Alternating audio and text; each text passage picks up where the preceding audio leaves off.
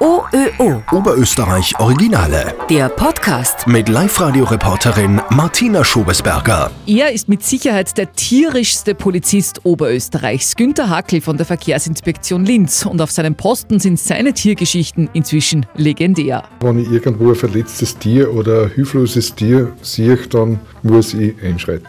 Ob jetzt das ein Igel, der was noch nicht das Gewicht hat, oder eine Schlange, die was da am Gehsteig liegt, dann komme ich und rette das Viech. Schlangen, Möwen, Eichkätzchen und eine Brieftaube hat Polizist Günter Hackel schon gerettet und einen Baby-Igel. Ja, das war im Zuge von Planquadrat. Kontrollieren da die Fahrzeuge und da raschelt es auf einmal neben in der Wiesen.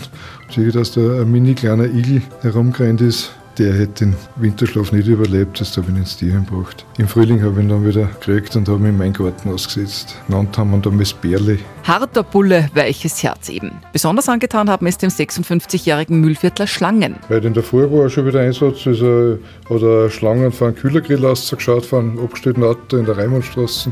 Wir haben da jetzt über eine Stunde gewerkt, wir haben die Schlangen immer gesehen, aber da, bei den verbauten Auto kann man nicht dazu.